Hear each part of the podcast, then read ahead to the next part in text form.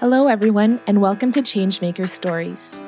With these podcasts, discover the exceptional journeys of changemakers from the IÉSEG ecosystem who work every day to transform and improve our society. Covering social, economic, climate, and technology related issues, this podcast will inspire you to act in order for you to become a changemaker too.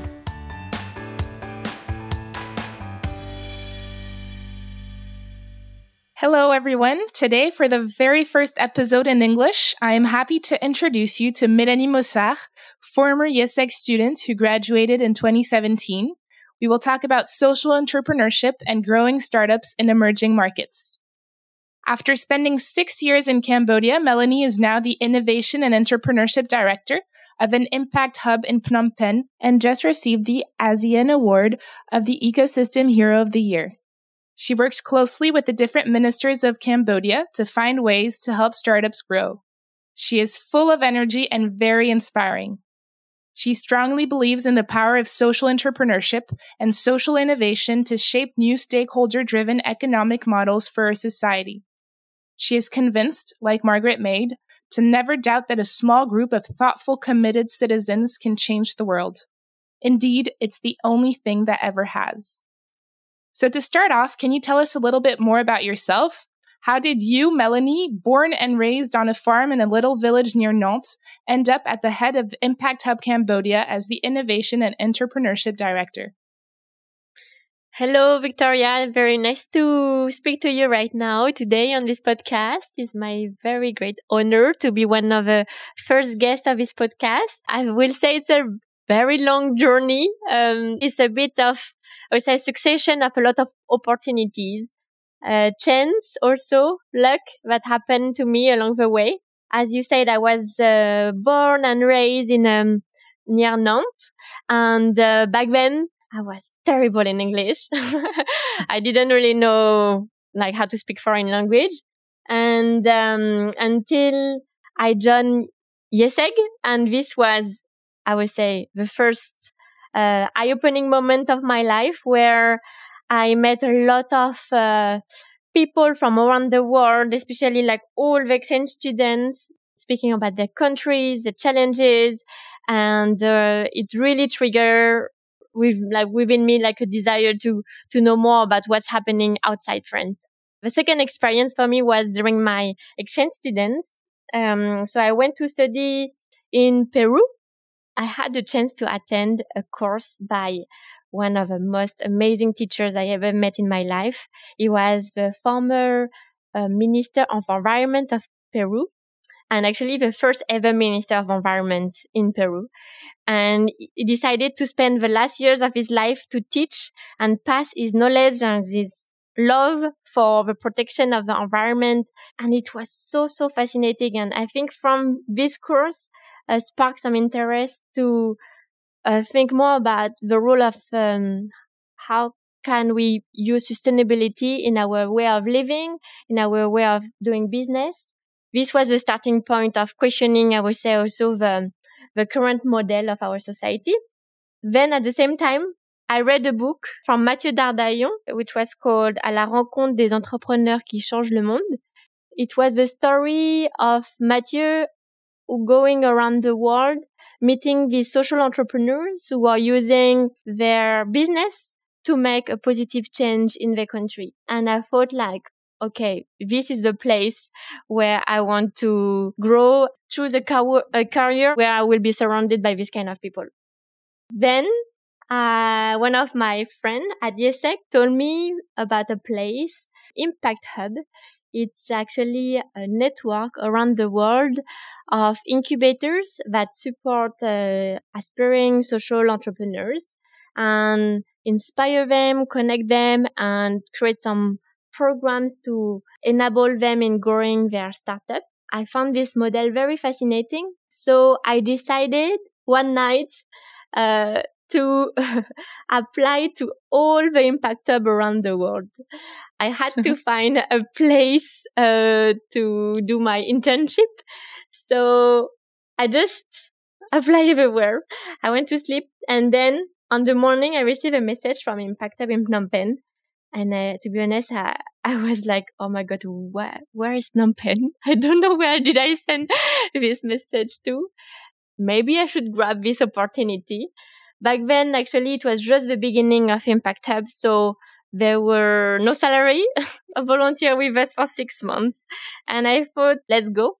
And I think it was the best investment I made in my life. I started with an internship and then I did my, my consulting project with uh, and and so I stayed uh, six months more. And then after six months more, I was like, maybe I stay one more year. And after one more year, so maybe two more years. and oh, here I am six years later. Yeah, that's exactly is. It was only for six months at the beginning and you arrived in Cambodia by accident or coincidence or fate, or as you said, uh, many opportunities that brought you there. And six years later, you're still there. And well, we know Cambodia has a painful history abandoned in the hands of Khmer Rouge in the late 20th century. And the country is still trying to recover, is trying to get back on its feet. And there are many institutional problems to solve, like bringing energy in remote places, waste disposal and collection. And you said that all these problems were things that made you want to to have an impact as well in the world. So, do you think that we can say that there are more opportunities for startups like that in countries like Cambodia? Uh, definitely yes. Like for me, when there is problem, there is opportunities to solve them, and I will. I found the emerging markets an incredible place to make a change, to bring some innovation. Recently, I learned more about the, the concept of institutional void. It's something that describe um, the fact that in developed countries, we can rely on the government to solve some of the social issues. Well, actually in Cambodia or other emerging markets, sometimes you can't expect too much from the government. So you have big gaps to fill. And I feel that entrepreneurs can be the one who can initiate some change and then partner with the government to scale up their innovation and then make a more systematic change. So like definitely I would say emerging markets are a big playground for entrepreneurs who are looking for interesting challenges to solve, um, impact also. And I think that when we talk about social entrepreneurship in Cambodia.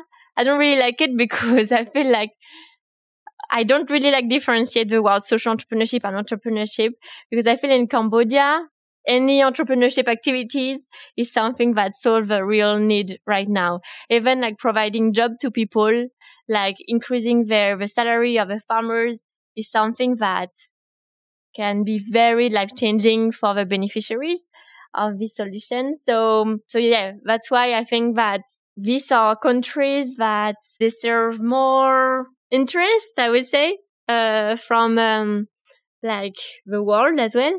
Even more Cambodia, I think in Cambodia there is 68% of the population that is under 30 years old. And the median age is 22 years old. So wow. when you're in a country like this, like you have basically like the future in front of you. The next 10 years gonna be all about building, building, building, building. So is like, what kind of growth do we want? And what is the role of the young people? Like what, uh, what kind of entrepreneurs will they become? That's why I think like the concept of building entrepreneurial individual in this country is so, so important. And as the Innovation and Entrepreneurship Director of the Impact Hub, so you work to accompany this, these different entrepreneurs who are trying to build the Cambodia of tomorrow. And could you present one of your favorite projects and its impact? Yes. Um, so one of my favorite projects um, can I say, can actually mention two of them.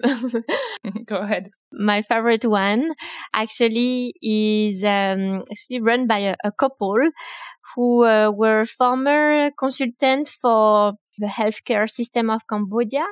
They were in charge of the problem in the healthcare sector of Cambodia. And they felt very, very frustrated uh, by looking, speaking to all the, the doctors, the patients, and they thought like, okay, what can we do using our tech skills to actually make a bigger impact in Cambodia? And um, so they decided to build a kind of cloud-based management system to register all the patient record online because for now you have to know that in Cambodia all the record of the patients are paper based. So yeah. if you want to get treated, to get some treatment at the hospital, it's a nightmare to find back like your medical records. And we still have a lot of problem of mortality in the hospital, like is like because doctors sometimes there there is a penury of doctors as well having using the technology in this case being able to digitalize the whole uh, hospital was something very incredible and they were able to do it after, because they have been in this sector for the past seven years they could build trust with the hospital manager uh, more easily and the most fascinating thing is that they recently partnered with the Ministry of Health to actually digitalize all the public hospital of Cambodia. And now they are working on the equi- equivalent of our carte Vitale and to be released all across the country. Oh, it's incredible. This is like, it started with a couple who, uh, with a very strong passion for solving this problem. And then now, like, they are able to digitalize the, the whole country. And, and so this is also what is, uh, great about being part of a small country is that changes can happen very fast and be adopted also very fast. Another really great uh, company that I like, like it's um, Compostcity. So you mentioned the waste problem in Cambodia, and this is actually definitely one of the very big um, like it's, it's everywhere like the waste management is so hard to to handle and Compostcity uh, started with the fact that 80% of our f- waste is actually organic waste food waste the waste produced by our household, I mean. Uh, so they started this very easy to use composting system that you can put on your balcony. And this is like an incredible way to, to just like reduce the amount of waste, but yeah, by 80%. And also, um, like being able to have some nice compost that you can use for your, your flowers and what I found fascinating with her is that that uh, she's from the Cambodian diaspora. There's a lot of opportunities for the diaspora community to come back to Cambodia and to bring new innovation as well. Oh, very inspiring and great projects. Um, so startups may solve problems, but I believe that they also face many challenges themselves. Could you explain some of the major obstacles that prevent startups to evolve in such an ecosystem? Yeah, definitely. There is um, a, it's not easy to start up in Cambodia. Access to funding at early stage is really hard, especially as I said, like a lot of uh, entrepreneurs are very young, so they might not have a lot of savings. And maybe they were the first one to access um, education, so uh, they might not come from a, a very rich family as well. So how do they raise funds? So yeah, how do they raise funds? I think like Impact Hub, for example, have been playing quite some big role in helping young startups accessing to funding. So $1,000, like $2,000, $10,000, this can make a very big difference in the life of uh, early stage startups for them to build their first prototype, to test it out. And then when it comes to growing uh, bigger, I would say they are more like most of the time bootstrapping. In Cambodia, there is three uh, main funds, and they but they are mostly targeting um, uh, tech uh, startups. So for the rest of the startups, some are thinking of getting loans, but it's quite expensive also to get to get a loan in Cambodia is around like 12% interest rate per year. And so most of the time they just like bootstrap they grow and with the profit they can reinvest it in into the next growth. So this is one of the big uh, barrier, but another big one is also the, the regulation to register a business is quite a, a long process. Now it start becoming more and more easy, easier, but uh, so what happened is that a lot of businesses just don't register on the first year. And then when they are obliged to register, they start registering. And when they're registered, if they want to stop their business, this is also another nightmare. So, uh, yes, we still need to have to do more advocacy in making the registration process is more easier.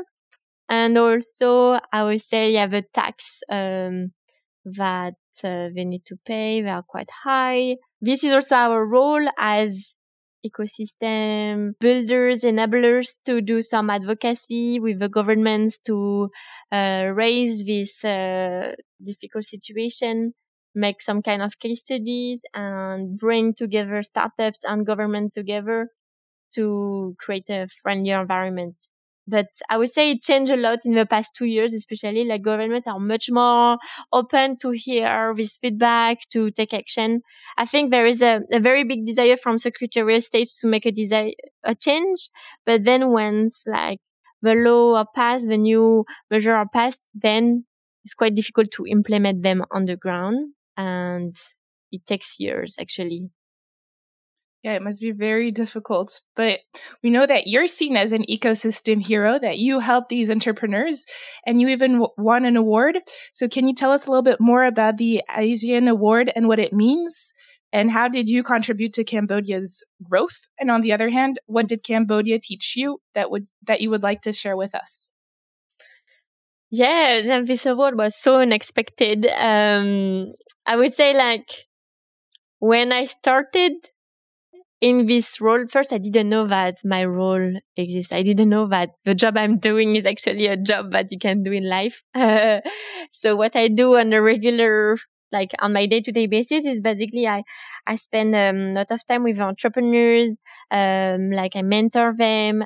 I connect them with opportunities. Uh, it can be like funding, can be mentors, it can be uh, media, it can be uh, like tools. So I am the ones who help make their life easier. Mm-hmm. Um, and so I think, yeah, that's why I, I got the award. Like I had the chance to mentor more than like, I would say 500, uh, aspiring entrepreneurs. And, um, we have now around 100 startups that emerged in the past, uh, uh, years at Impact Hub. Like I would say a bit more even like, and um, so I think I, am known to be the connector in Cambodia, and I really like actually also connecting um, the dots even outside Cambodia to see what are the opportunities for uh, to bring more to change also the narrative that people have about Cambodia that is not just a post-war country, but is a country full of opportunities, a lot of young people who are now like building the Cambodia they want to see. So this is, um, I think what was recognized and I think like on, on your second question of like what Cambodia taught me, I will say humility. I'm so amazed by the story of entrepreneurs who join our programs. They are such fighters uh, in their life. So many of them actually come from quite poor background, but were the first one to get access to scholarships. And sh- scholarships is incredible. Like can really change the life of beyond the life of the individual, the life of a family, of a village. This is the power of education. The entrepreneurs that, that join our program, they are so driven by the desire to solve the problem they are tackling. There is, I would say, a big gap between like this new generation of change makers, of entrepreneurs, and the older generation that I would say have more, for now, more leadership position. But things gonna change in the next years. Yeah, exactly. You, you wrote an article about reimagining Cambodia in 2030. Um, what role do startups play in your vision of Cambodia? And what are the key elements that would make the Cambodia you imagine come true? I wanted to paint of a new image of Cambodia, um, of like what it could look like in the next 10 years if we scale up all the existing social and environmental initiatives that are already existing right now. This is not fiction. It can happen uh, because they're already existing, but they are, I would say, a very small scale. So now I would say it takes all an ecosystem to help them grow and to have an impact in the energy sector, in the waste management sector, in the education sector, in the um, uh, agriculture sector, especially also. So how can we be part of it? I think it's like having um, mentors who can share their skills, is having um, uh, people who have money, can be angel, angel investors and investors, or just um, people who can give some grants, uh, like can uh, can help them like invest in their next machinery to to grow and and uh, scale up the impact. It can be also media who can feature them and help um, the product to get more famous and have more users for customers. There is a say that say it takes a village, and uh, and I, I totally agree. It takes a village to to grow these uh, amazing initiatives. But I would say also on an individual basis, being a, a promoter, being a consumer of locally made product is already one of, of the first step to help them grow. And uh, I hope that also this article will um, bring back also this Cambodian diaspora I was talking about, but I, which I believe are a very big uh, asset that uh, can be leveraged on in the next years. And do you have advice to give someone who would like to become a change maker or who is hesitating to launch a new project in Cambodia or in another country? Um, I would say like just do it. Like if you have uh, an idea that like I think it has to start with ever a passion, ever like an injustice that affected you or affect someone around you, something that is so rooted inside you that even if you will face difficulty, you will still keep on going because being an entrepreneur, being a change maker is not always a beautiful uh, I would say journey. Like there's definitely a lot of low moments in this journey. And so it has to be something that is so rooted inside you that it cannot, you cannot give up on this. Um, so if you have this passion, go for it. Um, speak about it. Ask for help. Uh, test it out. Don't wait to have a perfect solution right away. Don't spend all your money right away. And then like get your users feedback. And don't be in love with your solution but be in love with the problem you're solving.